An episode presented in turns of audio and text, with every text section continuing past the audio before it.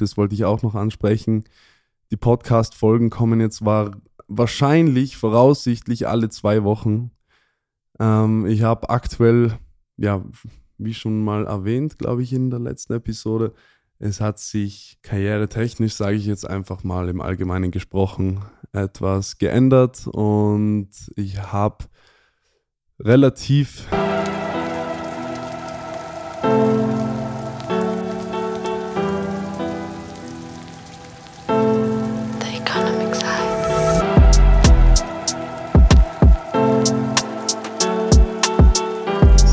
Leute, willkommen zurück beim The Economic Side Podcast. Freut mich, dass ihr eingeschaltet habt, meine Freunde. Ich hoffe, euch geht's gut. Ho äh, ich hoffe, ihr habt die letzte Woche gut überstanden. Wir sind wieder zurück mit einer neuen Folge und es ist Wochenende, es ist Samstag. Ich hoffe, ihr habt alle ein schönes Wochenende und könnt diese Folge genießen. Heute wird's wahrscheinlich eine etwas kürzere Folge. Ja, das heißt nicht, dass sie weniger wichtig ist oder dass sie ähm, weniger Input hat, aber ich glaube, das Thema wird schneller besprochen sein ähm, als andere Themen. Wird relativ rasch gehen, aber dafür packen wir hier ganz kurz noch in, in, in ein paar Sekunden, in ein, zwei Minuten die wichtigsten News rein. Holen wir uns, äh, äh, holen wir einmal aus, denken zurück, was ist in den letzten ein, zwei Wochen passiert oder in der letzten Woche. Denn es ist vieles passiert, ja. Und wir werden kurz, kurz anschneiden, was sind die Highlights und was hätte man auf jeden Fall nicht verpassen dürfen diese Woche. Nebenbei bemerkt bin ich etwas verschnupft. Ich hoffe, das stört nicht zu sehr. Aber jetzt geht's los mit den News. Wir besprechen nicht viel. Ich sage euch einfach die wichtigsten News und dann können wir ein paar, ähm, paar mehr durchgehen. Tesla hat 75% ihrer Bitcoins verkauft. Ja, das tut weh. Für die Kryptowelt auf jeden Fall. Das schmerzt. Was auch immer jetzt passieren wird, Tesla geht's nicht so gut, beziehungsweise Elon Musk hat schon angekündigt, dass er die nächsten Jahre als sehr problematisch sehen wird, wirtschaftlich gesehen. Aber ganz ehrlich, wer tut das nicht? Jedenfalls, er hat ja schon wie viel? Weiß nicht genau wie viel Prozent, aber er hat ja schon Leute entlassen, genau aus diesem Grund oder Jedenfalls hat er diesen Grund dafür genannt und aus diesem Grund, aus Liquiditätsproblemen, glaube ich, habe ich rausgelesen, äh, deshalb haben sie 75% ihrer Bitcoins verkauft. Ja, das, das oh, schaut nicht gut aus. Ähm, schmerzt auf jeden Fall für die Kryptobranche. Dann Joe Biden, der President of the United States, hat Corona oder ist positiv getestet worden. Das nächste.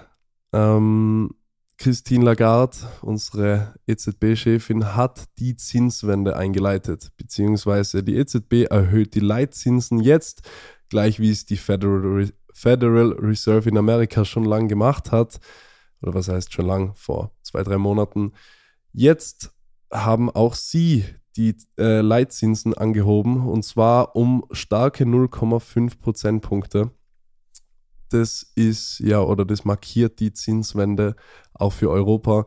Vor zwei, drei Monaten hat äh, Frau Lagarde be ja, behauptet, sage ich jetzt mal, die Zinswende würde in Europa noch nicht stattfinden oder sie werden die Zinsen nicht anheben.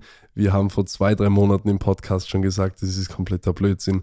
Wenn die Amerikaner damit anfangen und, und so stark sogar die Zinsen anheben, dann muss Europa irgendwo zwangsläufig da mitziehen. Ähm, und ja, jetzt hat sie ihre Meinung geändert und hat auch die Leitzinsen gehoben. Wir haben Inflation in Amerika 9,1 Prozent. Das sind die aktuellsten Zahlen. Und wir haben Inflation im Euroraum. Ich glaube in Deutschland, in Deutschland war das jetzt Inflations, äh, die Inflationszahlen, die waren 8,7 Prozent. Genau. In der Uhrenbranche hat sich jetzt was getan. Die All-Time-Highs sind das erste Mal erreicht worden. Ja, Uhren, also sehr bekannte Uhren wie die Patek Philippe Nautilus, Rolex Daytona, äh, die sind hier gerade angesprochen. Und wer ist noch? Genau, Audemars PG, die Royal Oak. Das sind die best performance Uhren gewesen oder zumindest äh, waren unter den besten der besten Uhren dabei, äh, preistechnisch, wie sie sich preistechnisch entwickelt haben. Und diese am stärksten angestiegenen Uhren sind jetzt das erste Mal etwas runtergefallen. Ich glaube, wenn ich sie lesen kann, zum Beispiel die Patek Philippe die Nautilus ist von 237.000 Euro auf, auf wie viel? 180.000? Ja, und die Daytona und bei der anderen auch. Aber ist klar, egal was es ist, ja, egal was es ist, ob wir Uhren anschauen, ob wir Immobilien anschauen, man kann sich alles wie einen Chart bei einer Börse vorstellen.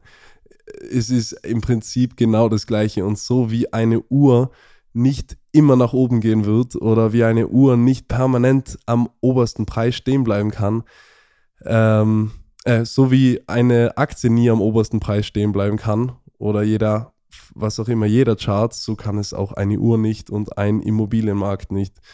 Aber das ist eher ein Thema, das wir später besprechen. Ähm, was haben wir hier noch? Genau, der Euro ist das erste Mal im 1 zu 1 Verhältnis mit dem US-Dollar gerechnet worden. Also der Euro hat abgewertet. Der Euro hat abgewertet, der US-Dollar hat aufgewertet und somit ist jetzt ein Euro circa gleich viel wert wie ein US-Dollar.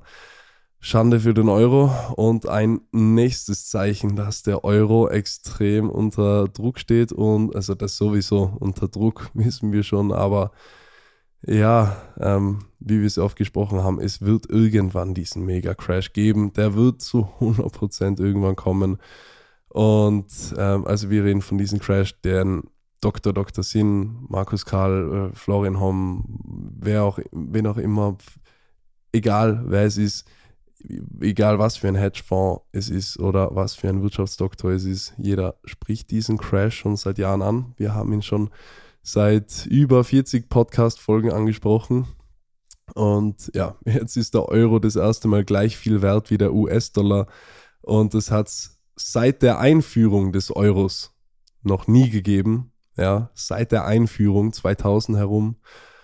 Ah, ja, ist wieder mal so ein ja, ein Anzeichen für auf jeden Fall keine gute Entwicklung. Und der Euro sieht sicher noch mal schlechter aus wie der US-Dollar. Das nebenbei bemerkt. Ähm, ja, das war es eigentlich mit den wichtigsten News, würde ich jetzt mal sagen. Das war es mit den allerwichtigsten News.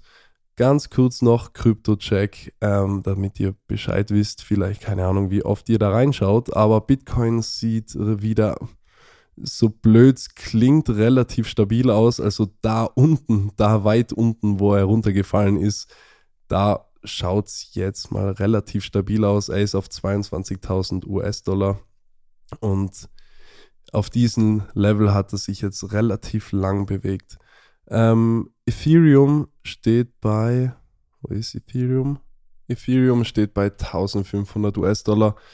Ähm, ja, ohne ein Trader zu sein, ich würde jetzt mal sagen,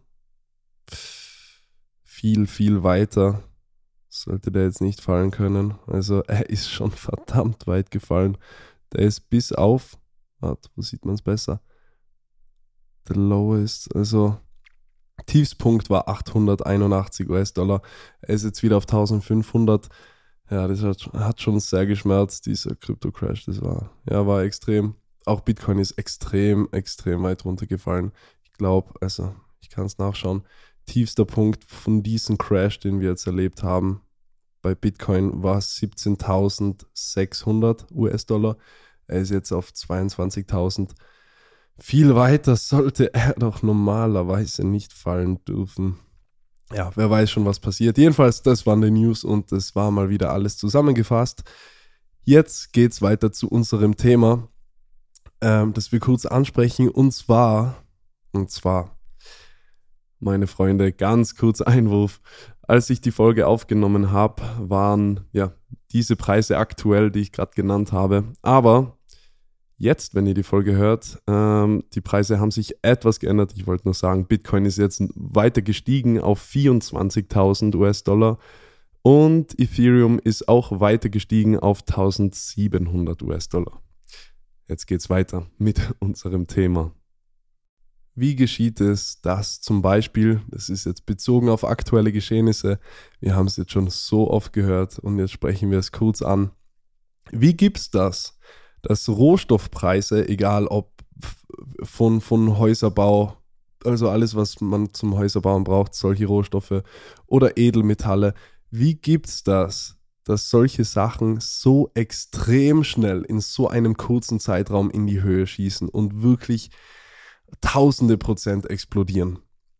Wie gibt's das? Eigentlich relativ unlogisch, wenn man es genau betrachtet. Wenn man es einfach so in den in News hört, wenn man es in der Zeitung liest, denkt man sich nicht viel dabei oder es wird immer irgendwie einfach dargestellt, es wird immer einfach beschrieben, ja, wegen den und den, ja, und Putin macht Krieg und ja, Inflation und deswegen explodieren die Rohstoffpreise.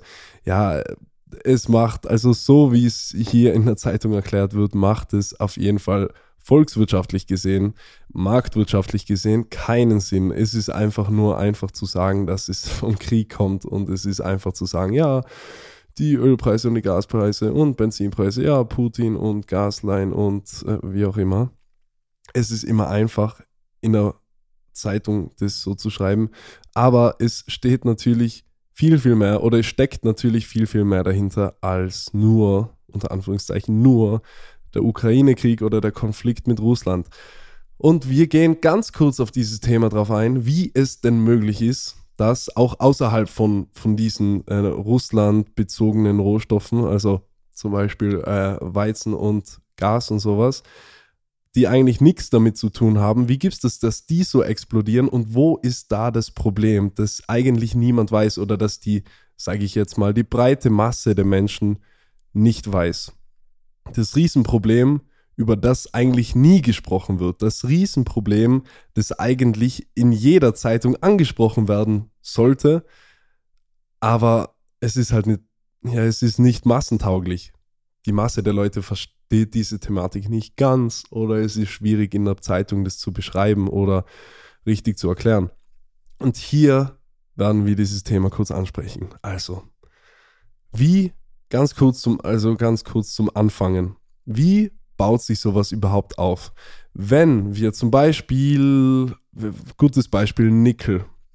Nickel ist so ein Eisen, das ist wie viel Prozent in die Höhe geschossen? Ich müsste jetzt nachschauen, aber dafür nehme ich, ähm, äh, nehme ich Google. Und zwar gebe ich ein Nickel Short Squeeze 2022. Gebe ich ein.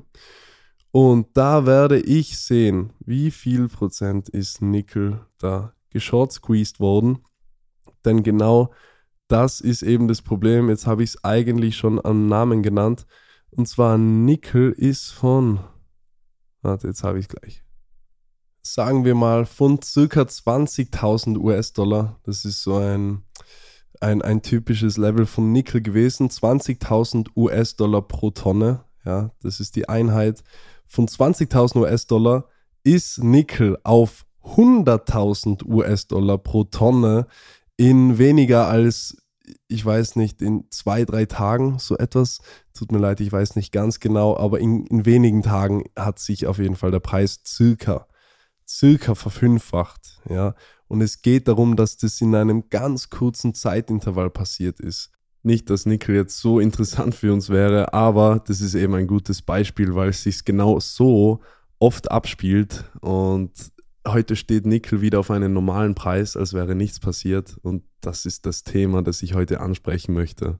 Wie gibt es das, dass sich ein Preis zum Beispiel verfünffacht, obwohl der reale, obwohl das reale Verhältnis von Angebot und Nachfrage sich fast nicht verändert hat? Ja, wie gibt's sowas? Glaubt ihr, glaubt ihr, wenn, wenn Nickel in zwei, drei Tagen, keine Ahnung, sich verfünffacht, der Preis sich verfünffacht oder sagen wir mal von diesem Anstieg weg vielleicht sich verdreifacht oder verdreikommafacht, wie auch immer. Glaubt ihr, dass die Welt von heute auf morgen dreieinhalb Mal mehr Nickel braucht oder, oder dass das Angebot zum, zum Nachfrage, dass das Angebot zur Nachfrage sich um 3,5 Mal vergrößert hat, dass wir jetzt auf einmal so viel Nickel bräuchten. Nein, eben nicht. Und, und da koppelt sich eben der Finanzmarkt von der Realwirtschaft ab. Und hier reden wir eben oft von, von diesen Short Squeezes, ja, auf den gehen wir gleich ein, den haben wir eigentlich schon besprochen, aber genau das sind so Sachen, wo, wo, wo sich die Finanzwirtschaft mit der Realwirtschaft einfach dann entkoppelt und da kommt es dann zu so ja, schlimmen Preissprüngen. So entstehen diese extremen Preissprünge, die eigentlich nichts mit realwirtschaftlicher Angebots- und Nachfrageverhältnissen äh, zu tun haben. Hier geht es einzig und allein um, um dieses Trading-Volumen. Ja? Aber wir haben hier ein Problem. Alles, was an der Börse getradet wird, alle Preise, die hier gehandelt werden, was an der Börse gehandelt wird, das sind natürlich alles die echten Preise. Wenn an der Börse Nickel so und so viel wert ist und die Preise sich so sprungartig bewegen, dann sind das die realen Preise, die in der realen Wirtschaft, wie sie in der realen Wirtschaft verkauft werden. Eh klar. Wenn ich ein Haus baue und der Beton und das und die Ziegel und, und die Kabel und das Elekt die Handwerker, was auch immer, ja, Handwerker, okay, Dienstleistungen werden an der Börse nicht gehandelt, aber alles, was an Rohstoffen da drinnen steckt, an Holz, was auch immer, all, all das ist auch an der Börse notiert. Und wenn du dir heute ein Haus baust und für das Haus vielleicht, ganz egal, ich sage jetzt irgendeine Zahl, 300.000 Euro, 400.000 Euro zahlst, dann kann es sein, dass wenn du zu blöden Zeiten kaufst, ja, wo an der Börse diese Rohstoffpreise hoch sind, dass du vielleicht für dein Haus 20, 30, 40 oder vielleicht das Doppelte sogar zahlst. Okay, das ist jetzt etwas übertrieben, aber gibt es natürlich auch, ja es gibt ja einen Immobilienmarkt, der auch schon so aufgebläht war, dass es danach einen ähm, mega, mega Crash gegeben hat. Ja, 2008, die Lehman Brothers Bank ist pleite gegangen. Da ging es eben ähm, um, diesen, um diesen Zerfall oder um dieses Platzen der Immobilienblase in Amerika. Da sind die Preise so hoch gewesen und noch viel höher, sind noch viel höher gestiegen. Das hatte natürlich nichts mit den Rohstoffen zu tun. Ja, da ging es um diese Kredite. Ja, Kredite, viel, viel zu viele Kredite sind an kreditunwürdige Leute verteilt worden, ausgegeben worden. Irgendwann hat es angefangen äh, zu rasseln, ja. Manche Leute konnten ihn nicht mehr zurückzahlen, Kredite waren nicht mehr einholbar und dann gab es die Futures drauf, das sind die, die ganzen Trades auf diesen Märkten. Das, Im Endeffekt sieht es dann einfach so aus. Ganz kurz und knapp gesagt. An der Börse, wir wissen, wird getradet. Kurse bewegen sich und diese Kursbewegungen lösen natürlich Preisveränderungen in der realen Wirtschaft, in der realen Welt aus. Ja, weil diese Preise an der Börse mit den realen Preisen, die wir halt dafür zahlen, in unserer echten Welt, ja, in unserer Realwirtschaft, ähm, die spielen zusammen und die sind eins zu eins dieselben. Rückschließend ist es dann eben logisch, dass wenn diese Preise eins zu eins gekoppelt sind, dass wir Endverbraucher, und das ist jetzt eben die Schweinerei und das ist eben das Schlimme, dass auch niemand weiß oder auf das eigentlich keiner kommt, wir, die eigentlich vielleicht uns ein Haus bauen wollen, die vielleicht unser Auto tanken wollen, äh, wir, die einfach in den Supermarkt gehen, wir müssen dieses Trading-Spiel zwangsläufig mitspielen, obwohl wir nicht direkt mit dem Finanzmarkt in Verbindung stehen. Wenn an der Börse eben sowas getradet wird und ein Short Squeeze passiert, ja, wie der passiert ist, haben wir schon besprochen. Da könnt ihr euch die Folge Wall Street Bets anhören. Äh, Wall Street Bets, die Affen an der Börse, die haben geshort squeezed, zum Beispiel, die haben so einen Short Squeeze ausgelöst eine Community von Tradern, ja, wo extrem viele Leute dabei waren. Wenn so etwas passiert und der Preis sich dann verfünffacht, dann wird sich das auf unsere Preise auswirken, ja, auf unsere Endverbraucherpreise.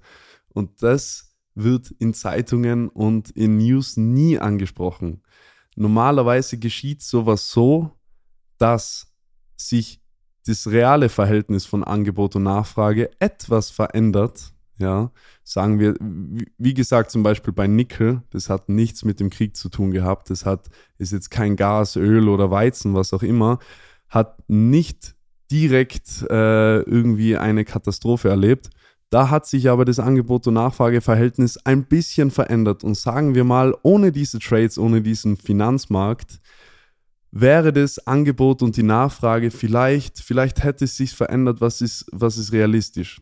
Denkt mal nach, vielleicht 10%, 20%, 30%, vielleicht sogar 40%. Das wäre ja schon extrem viel, eben wenn, wenn man sagt, okay, von heute auf morgen oder in dieser Zeitspanne, wo es sich ändert, hat sich das Angebot entweder um 30, 40 Prozent verringert oder die Nachfrage ist um 30, 40 Prozent gestiegen, wie auch immer. Damit muss der Preis um diesen Prozentsatz in etwa, natürlich nicht eins zu eins, aber in etwa muss dieser Preis um diesen Prozentsatz dann steigen. Ähm, sagen wir, das ist realistisch und das passiert jetzt. Ja, jetzt ist auf einmal dieser Rohstoff um so viel Prozent teurer. Aber was geschieht jetzt am Finanzmarkt? Da kommen jetzt die Leute, die drauf spekulieren. Ja, weil Leute verdienen ihr Geld genau mit solchen Spekulationen. Okay, und wenn jetzt ein Rohstoff 20, 30 Prozent steigt, dann gibt es extrem viele Leute, die darauf spekulieren, dass der noch weiter nach oben geht und noch weiter nach oben geht. Und wir wissen, wenn man auf steigende Kurse spekuliert, also man setzt auf steigende Kurse, dann ist es so, als ob man ähm, ja, dann, dann kommt, dann hat man mehr Käufer in diesem Segment, ja. Es gibt ja immer diese Balance zwischen Verkäufen und Käufen. Wie viele Leute kaufen, wie viele Leute verkaufen, desto mehr Leute kaufen, desto mehr das den Verkäufern überwiegt, desto höher muss der Preis steigen, desto mehr Leute verkaufen, desto mehr Geld aus dem Markt rausgeht, aus diesem Titel, was auch immer, Nickel zum Beispiel, desto weiter muss der Kurs sinken. So, jetzt spekulieren die Leute drauf und da kommt es dann eben zu so Short Squeezes.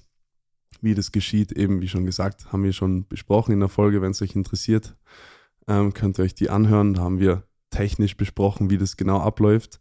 Und dann explodieren die Preise. Und dann explodieren die Preise, ausgelöst eben von so einer realen Veränderung von Angebot und Nachfrage. Der Kurs steigt 10%, 10, keine Ahnung, ein paar Prozent, einfach nach oben oder nach unten. Und dann wird es eben interessant. Hedgefonds, Trader und so weiter, die steigen immer in solche Titel ein, wo sich etwas bewegt. Ja, kein Trader geht in stagnierende Kurse rein. Also kein Trader, keine Institution, kein Hedgefonds geht in Kurse rein, die sich ja so dahin bewegen, die, die linear sind, die, wo nicht viel Action passiert, ja, wo nicht viel passiert einfach. So. Und wenn dann Bewegung irgendwo reinkommt und auf einmal der Kurs stark ansteigt oder stark abfällt, dann steigt da jeder ein. Und da passiert es dann eben, dass die Kurse einfach entweder zusammenbrechen oder explodieren. Und wir sind dann im Endeffekt die Leute, die das zu spüren bekommen. Ja, weil andere Leute darauf spekulieren, weil andere Leute mit sowas ihr Geld verdienen. Und ja, und das ist die Schweinerei. Mit realen Preisen wird hier herumgespielt, spekuliert, Millionen verdient, Millionen verloren, wie auch immer. Aber das ist die Message. das ist das, was ich heute ansprechen wollte. Ich hoffe, es ist einleuchtend und das ist auf jeden Fall, auf jeden Fall ein Thema, das in in den breiten Medien nie angesprochen wird. Nie. Aber das ist der Hauptauslöser für so Preisexplosionen, auch auf Strom, auf was auch immer, Energiesachen. Es sind immer natürlich reale Ereignisse, reale Umstände, die den Kurs etwas in eine Richtung drücken. Aber wie gesagt, zum Beispiel eben, das war jetzt nur ein Beispiel, Nickel hat sich verfünffacht.